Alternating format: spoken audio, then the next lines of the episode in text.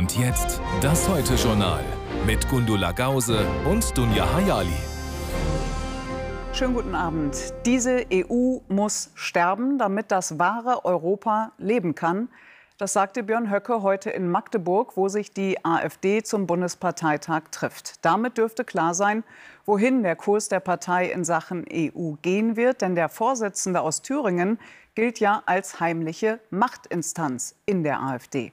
Passend dazu wurde heute ein Mann zum Spitzenkandidaten für die Europawahl gewählt, der Positionen des rechtsextremen Lagers vertritt und auch vor Aussagen, die selbst in der AfD umstritten sind, nicht zurückschreckt. Zudem plädiert Krah dafür, dass die AfD sich auf keinen Fall mäßigen solle. Begleitet wird der Parteitag wie immer eigentlich von Demonstrationen. Andreas Weise. Tag 2 in Magdeburg. Lautstarker Protest gegen die AfD in der sachsen-anhaltischen Landeshauptstadt. Dass die Partei in Umfragen bundesweit und speziell im Osten so stark ist, beunruhigt die meisten hier. Ich finde, mit einer Partei, die offene Hetze, die offenen Hass, die offen Panikmache betreibt, da liefert man ihr nur eine Bühne, wenn man mit ihr zusammenarbeitet und liefert ihr eine Steilvorlage sozusagen nach der nächsten. Steilvorlagen gab es heute auch einige in der Magdeburger Messehalle. Europa ist nun das Thema. Dass die AfD EU und Euro nicht will, seit ihrer Gründung Markenkern der Partei. Doch ganz ohne Europa geht es auch für die Rechtspopulisten nicht. Wir müssen eine Festung Europa bauen. Wir brauchen die Festung Europa zum Schutz unserer Heimat. Und das machen wir gemeinsam mit unseren europäischen Partnern, liebe Freunde. Oft auch zuständig für populistische Zuspitzungen. Einer, der erst heute nach Magdeburg kam, der thüringische Parteirechtsaußen Björn Höcke. Es gibt viele gute Gründe, äh, jenseits der Kostengründe, diese EU abzulehnen. Sie bringt Europa nicht weiter. Und wenn Sie von mir mal eine populistische Aussage hören wollen, dann kann ich Ihnen das in eine Aussage zusammenpacken. Diese EU muss sterben, damit das wahre Europa leben kann. Das, da bin ich überzeugt. Ja. Dass man aber mit derart radikalen Europathesen zurzeit weder hierzulande noch in Brüssel mehrheitsfähig ist, weiß auch Höcke. In der Sache und im Inhalt sind wir weiterhin deutlich und äh, klar akzentuiert. Aber der Prozess ist natürlich ein organischer, das heißt ein, ein sukzessiver und äh, muss, muss angebahnt werden. Hauptpunkt heute die Liste für die Europawahl im kommenden Jahr. An der Spitze nun ein durchaus umstrittener Kandidat Maximilian Krah. Der punktet mit nationalen Tönen.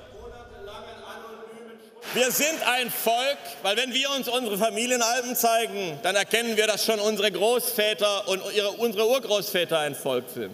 Wir sprechen dieselbe Sprache, wir fühlen und denken in denselben Worten. Uns wurden dieselben Märchen vorgelesen und dieselben Lieder vorgesungen. Dass die AfD in Europa Teil der ID-Partei wird, einem rechtspopulistischen Zusammenschluss, dem unter anderem die FPÖ angehört, unterstützt er. Wir wollen in der ID-Fraktion bleiben. Wir wollen, dass sie größer wird und wir wollen, dass wir so stark werden, dass wir mitentscheiden. Die Europäische Union quasi von innen heraus auflösen, das ist das Ziel nicht nur der AfD, sondern vieler Rechtspopulisten EU-weit. Die Delegierten haben nun noch einen Wahlmarathon vor sich, bis die Europaliste fertig und das Wahlprogramm verabschiedet ist. Morgen und das ganze kommende Wochenende nehmen sie sich die Zeit, um das zu schaffen. Wir machen weiter mit der Frage, wohin mit dem Müll? Vor fast sechs Monaten bebte die Erde in Syrien und in der Türkei ja gleich mehrmals. 60.000 Tote wurden geborgen, Millionen Menschen verloren ihr Dach über dem Kopf, mehr als 200.000 Gebäude sollen zerstört worden sein. Besonders betroffen war die Region Hatay. Dort ist man unermüdlich mit Aufbau und Aufräumarbeiten beschäftigt. Doch es geht sehr langsam voran, auch wegen Staub und Schutt. Und der ist dann auch noch teilweise asbestverseucht. Anna Feist. Dieser Staub ist giftig. Voller Asbest, Quecksilber und Blei aus dem Mauerwerk und technischen Geräten, die mit einstürzen. Aufräumarbeiten in der Region Hatay im türkischen Erdbebengebiet. Bauunternehmer Gülkan Aslan soll mit seinen 37 Maschinen und den 92 Arbeitern bis Ende des Jahres 500.000 Quadratmeter räumen. Anders als viele andere in der Stadt versucht er, die Bevölkerung zu schützen, Staub möglichst zu vermeiden, wässert trotz Wasserknappheit. Selbst wenn wir alles bewässern, es ist unmöglich, wirklich allen Staub zu ersticken. Er nimmt uns mit durch eine Stadt, die eigentlich Sperrzone sein sollte. 92 Prozent von Antakya sind zerstört. Die türkische Regierung hat den Wiederaufbau beschlossen. Das war Erdogans Wahlversprechen. Doch erst müssen alle schwer beschädigten Häuser abgerissen werden. Um den Zeitplan einzuhalten, arbeiten sie doppelt so schnell wie unter normalen Bedingungen. Wenn es die Menschen hier nicht geben würde, dann könnte man die Stadt komplett isolieren und eine Baustelle aus ihr machen. Aber so müssen wir oft auf die Bremse drücken. Der Bauingenieur bringt uns zu riesigen Schutthalden, wo das Metall aus dem Stein geholt wird, denn das bringe Geld. Der giftige Bauschutt erlagert in der gesamten Region. In Wohngebieten, auf landwirtschaftlich genutzten Flächen, selbst am Strand, dort wo einst der Tourismus blühte. Die Schutthalden sollten nicht da sein, wo sie derzeit sind. Mustafa Öztürk war Staatssekretär im türkischen Umweltministerium. Schon Wochen nach dem Beben schlägt er Alarm. Durch die willkürlich ausgewählten Plätze seien nun Flüsse, Küstenfeuchtgebiete und Grundwasser verseucht. Schwermetallvergiftungen drohen. Auch Lungenerkrankungen und Atemwegsinfektionen werden zunehmen. Wir rechnen damit, dass es mehr Fehlgeburten geben wird. Wir wollen vom Bürgermeister von Hatay erfahren, wie es so weit kommen konnte und warum die Bevölkerung nicht vor der drohenden Katastrophe gewarnt wird.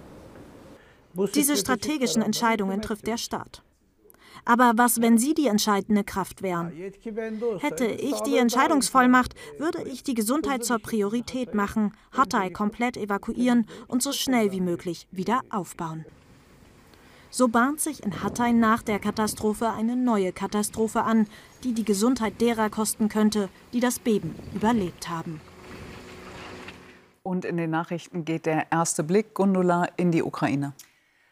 Im Südosten der Ukraine verläuft die Gegenoffensive des angegriffenen Landes offenbar recht zäh. Kiew räumte ein, die Kämpfe seien schwierig. Nach kleineren Erfolgen an der Front hat Präsident Zelensky den Soldaten dort gedankt. Er besuchte nach eigenen Angaben vorgerückte Stellungen bei Bachmut und vergab Auszeichnungen. Bachmut war im Mai von den russischen Truppen eingenommen worden und ist durch die heftigen Kämpfe weitgehend zerstört.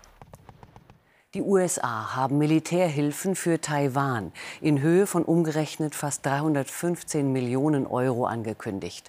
Die Ausrüstung etwa zur Aufklärung kommt direkt aus den Militärbeständen der USA. Auch Australien soll von den USA stärker militärisch unterstützt werden.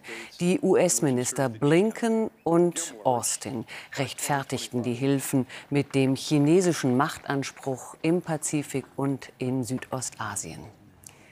In Israel haben sich landesweit erneut Hunderttausende zu Protesten gegen die umstrittene Justizreform versammelt. Allein in Tel Aviv sind 160.000 Menschen auf den Straßen. Trotz massiver Kritik hatte die rechtsreligiöse Regierung ein Gesetz verabschiedet, das die Befugnisse des obersten Gerichts einschränkt.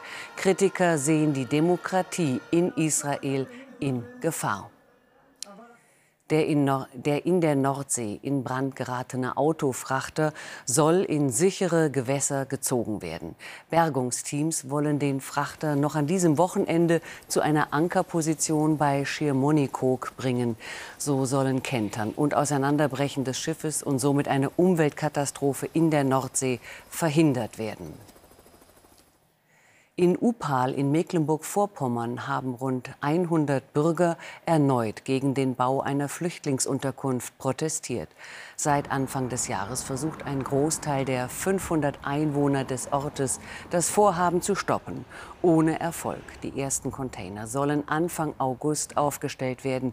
Insgesamt sollen in Upal rund 250 Asylbewerber untergebracht werden. Die einen sind zum Vögeln hingefahren, andere wollten Gaudi, sagte mal Klaus Renft, Gründer der gleichnamigen DDR-Rockband, über das sogenannte Rote Woodstock Festival, das vor 50 Jahren in der DDR stattfand. Acht Millionen waren damals nach Ostberlin gekommen, um bei den Weltfestspielen der Jugend dabei zu sein. Viele hatten die Hoffnung, dass es vorwärts geht. Politisch war die Zeit geprägt von der deutsch-deutschen Annäherung unter Brand. Und so ging es dort nicht nur um Spaß und um Musik, sondern auch um Politik. Und das wiederum ging nicht an der Staatssicherheit vorbei. Über 4000 hauptamtliche Mitarbeitende der Stasi überwachten das Festival, das dennoch für viele unvergessen bleibt. Christat Lepple. So etwas hatte Ostberlin noch nicht erlebt. Ein Hauch von weiter Welt. An neun Tagen scheint alles möglich. Hunderttausende stehen Kopf. Love and Peace auf dem Alex. Die Lütte Angelika Mann, gerade mal 24, covert Tina Turner.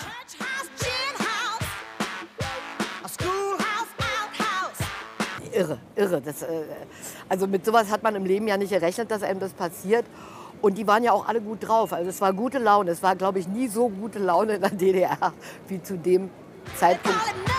Angelika Mann wird diese Stunden am Alex nie vergessen. Die Hauptstadt der DDR im Ausnahmezustand. Acht Millionen Besucher aus 140 Ländern. 1500 Straßenfeste, Konzerte und Foren. Über das rote Woodstock heißt es bald, die Weltfestspiele werden zu wahren Feldbettspielen. Mit langen Haaren, kurzen Röcken und noch mehr Leidenschaft. Man nannte es auch ABBA, die ABBA-Festspiele. Und zwar ankommen, brüllen, bumsen, abfahren. Das Darf man das sagen? Darf man sagen. Natürlich sind die Weltfestspiele für Honeckers SED eine riesige Propagandashow.